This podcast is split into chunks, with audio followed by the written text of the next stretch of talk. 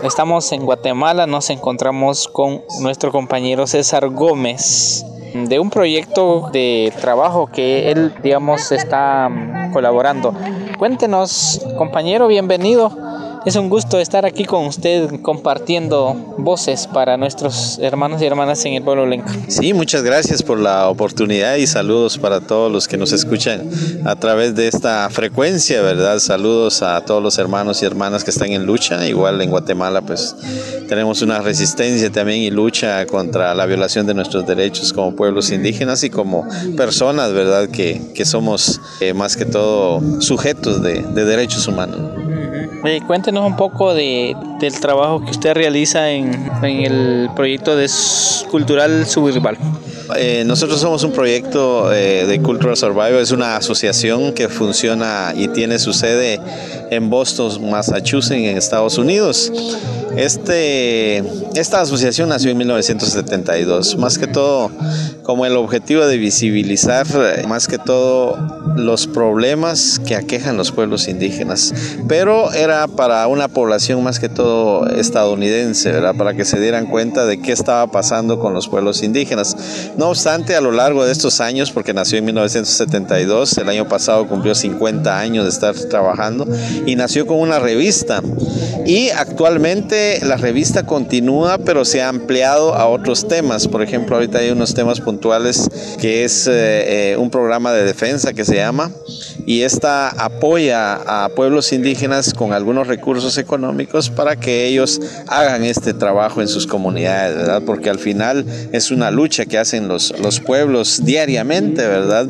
Hay proyectos, por ejemplo, extractivos o mineros o de monocultivos que se están instalando en varios pueblos y están desplazando a las comunidades. Entonces, eh, Cultural Survivor apoya a las organizaciones para que tengan más que todo algún recurso económico para sufragar algunos gastos. No es, no es mucho lo que se da, pero sí ayuda en este sentido. Hay uno también de medios comunitarios y acá se da recursos para que se pueda comprar equipo en la radio, ya sea de transmisión, o sea, o lo que tenemos algún estudio de grabación o queremos hacer un plan estratégico, ¿verdad? Para nuestra organización, pues ahí está como un recurso que dan para este tipo de actividades. De la misma manera hay un programa que es de radio de derechos indígenas donde se hace producciones radiofónicas, tanto de parte de Cultural, pero también de parte de los pueblos indígenas. O sea, pueden enviar su, su producción y esta pues se comparte a través de redes con las que se tiene contacto, ¿verdad? Para como ampliar más la cobertura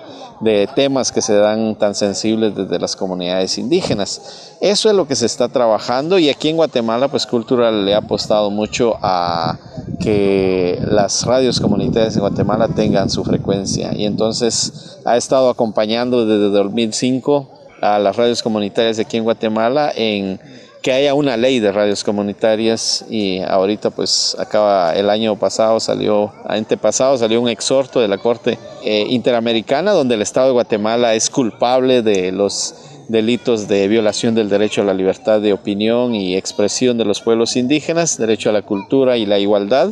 Y esta lo que señala es que el Estado debe facilitarle frecuencias a los pueblos indígenas. Entonces el Estado todavía no ha eh, cumplido con esto, sin embargo, pues se está exigiendo y Cultural pues está acompañando acá al movimiento de radios comunitarias, ¿verdad? Qué interesante eh, saber de este tema también, compañero. Hemos mm, llegado también nosotros a la organización UBOC que está inaugurando una radio más, una radio comunitaria más en Alta Verapaz. Cuéntenos ese proyecto que ustedes han llegado hasta aquí, digamos, eh, como colaboración y solidaridad para nuestros compañeros hermanos indígenas del pueblo Quechí. Sí, pues para nosotros es un honor estar en esta inauguración, ¿verdad? No todos los días hay una inauguración de una radio comunitaria porque es un trabajo muy fuerte que se hace desde las bases.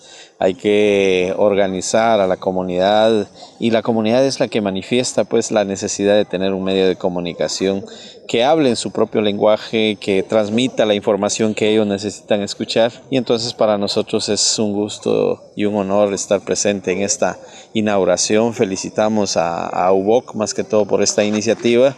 Asimismo las organizaciones acompañantes que son varias, ¿verdad? Aquí están haciéndose presentes. está la Red Compa, por ejemplo, la red mesoamericana. Eh, asimismo, pues hay otras organizaciones. Estaba eh, observando que hay otros compañeros de México que vinieron también, hay de España. Ustedes también que vienen desde desde aquí nuestro vecino país de, Honduras, hay también compañeros que vienen de Nicaragua.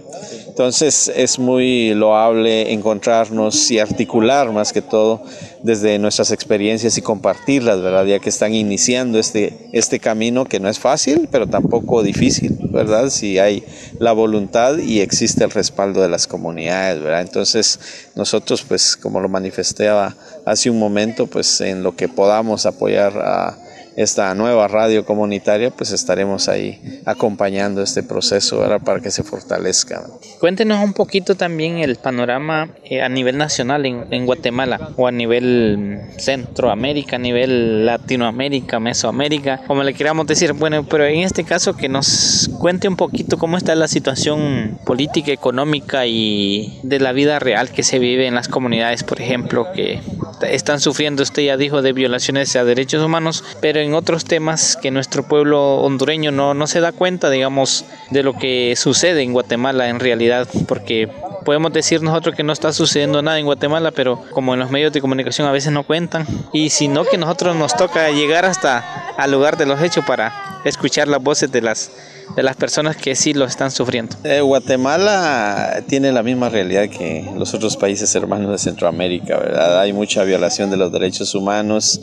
Los gobiernos pues no responden a los intereses de los pueblos, sino más bien a los intereses empresariales. Entonces cada vez los gobiernos de turno tratan de empobrecer más a las comunidades y de negarles más sus derechos, ¿verdad?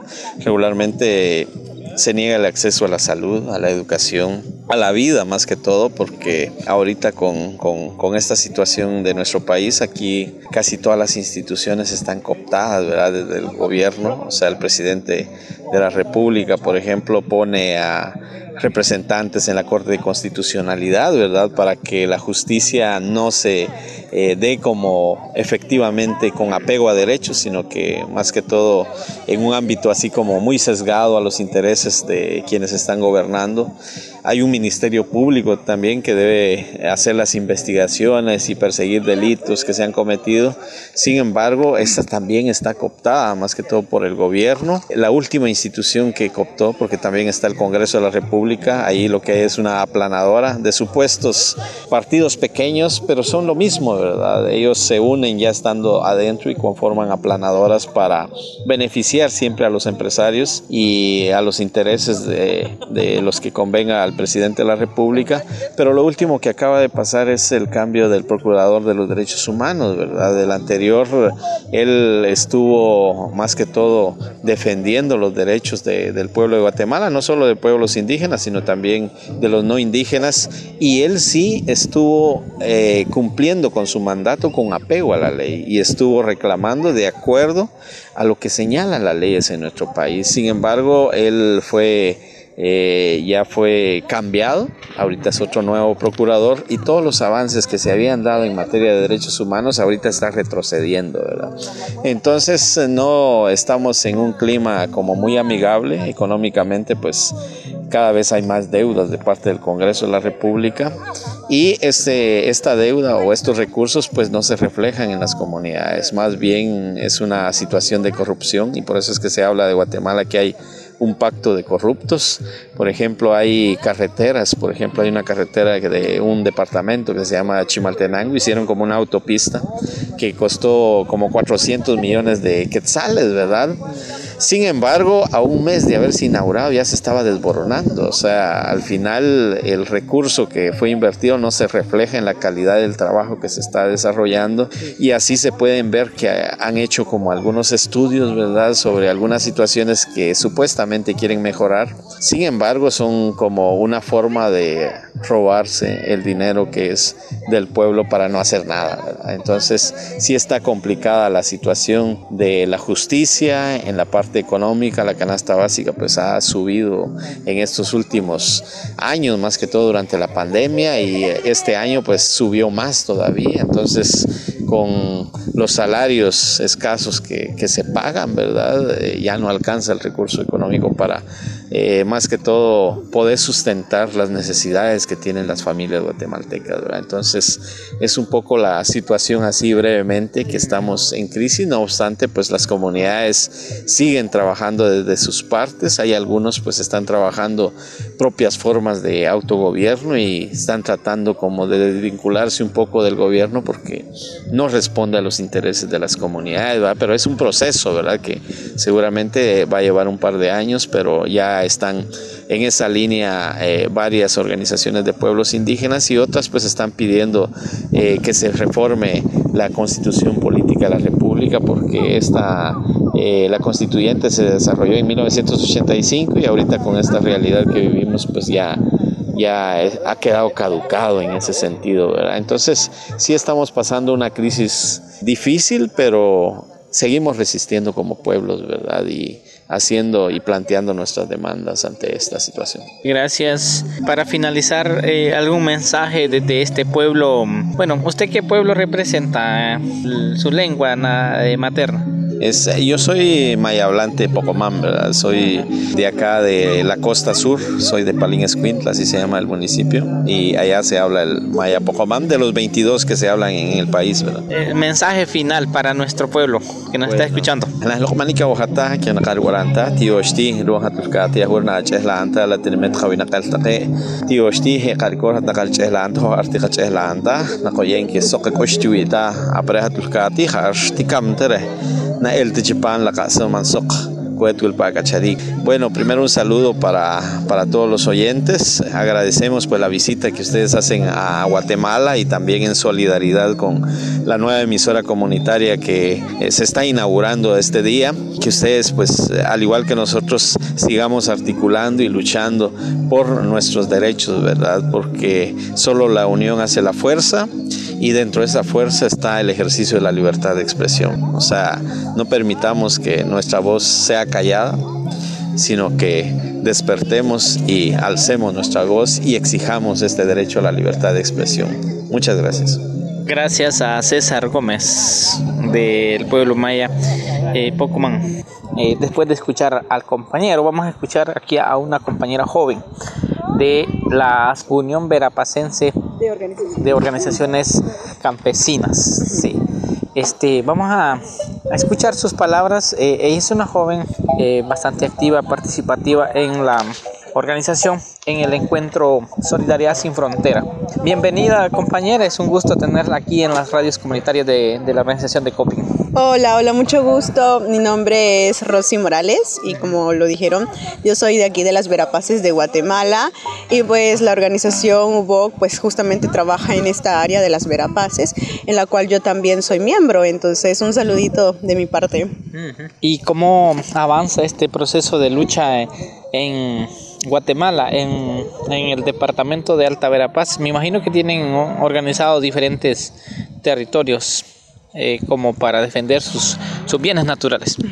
Sí, por supuesto que sí. Creo que algo bien importante a mencionar es que la Unión Verapacense de Organizaciones Campesinas pues trabaja con cinco programas, siendo uno de estos la defensa de tierra y territorio, el equilibrio hombre-mujer, la comunicación popular y al igual que este desarrollo rural integral y la organización que es una de las los programas con los que trabaja y pues una de las formas en las que las comunidades se organizan es a través de los consejos corazón.